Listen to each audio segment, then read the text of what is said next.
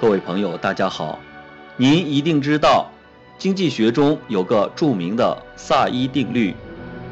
今天我们就来了解一下这位可以称之为古人的经济学家——让·巴蒂斯特·萨伊，法国著名经济学家，资产阶级庸俗政治经济学的创始人。他1767年出生于法国里昂的一个商人家庭。早年，萨伊曾在伦敦附近的一所商业学校读书。回国后，在一家人寿保险公司任职。也就在这期间，他接触了私密的《国富论》，并被书中的观点深深地吸引。法国大革命爆发后，萨伊曾参军从事革命。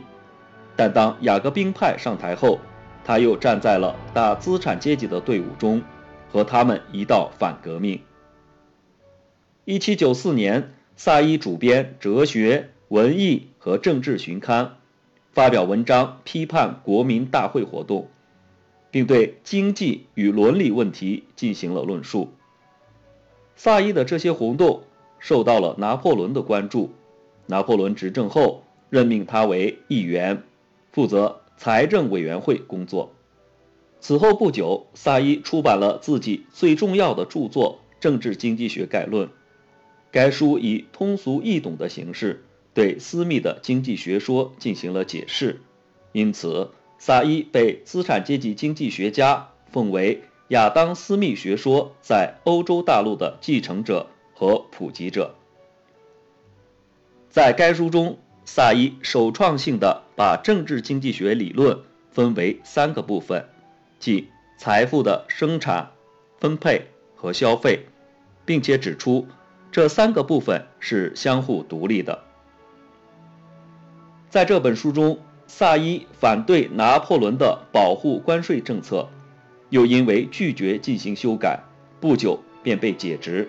他先前出版的著作也被禁止发行。拿破仑下台后，波旁王朝也十分重视萨伊，并派他去英国考察工业。到英国后，萨伊曾在格拉斯哥大学讲解政治经济学，不久出版了《政治经济学问答》和《政治经济学教程》两本书，并且对《政治经济学概论》进行了补充说明。回国后。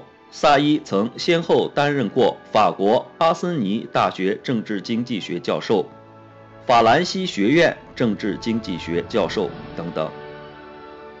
除了这些著作外，萨伊还留下了有关伦理学、政治学方面的短篇论著。萨伊对斯密、李嘉图和马尔萨斯等人的著作进行了研究。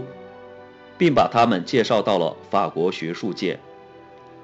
法国大革命既为资本主义的发展扫清了道路，又大大激化了国内的阶级矛盾。为了缓和这一矛盾，萨伊把资产阶级古典政治经济学庸俗化，使之成为资本主义制度的辩护工具。同时，他把政治经济学归为实验科学。从而开创了实证经济学的研究先河。另外，他对涉及人与自然关系的劳动过程规律的阐述也具有一定的科学价值。萨伊的主要著作有《政治经济学概论》《政治经济学问答》和《政治经济学教程》等等。他认为，物质不是人力所能创造的。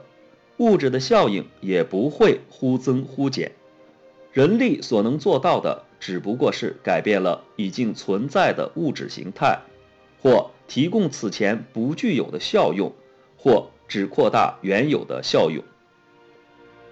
好了，关于萨伊的讲解就到这里，谢谢大家的收听，再见。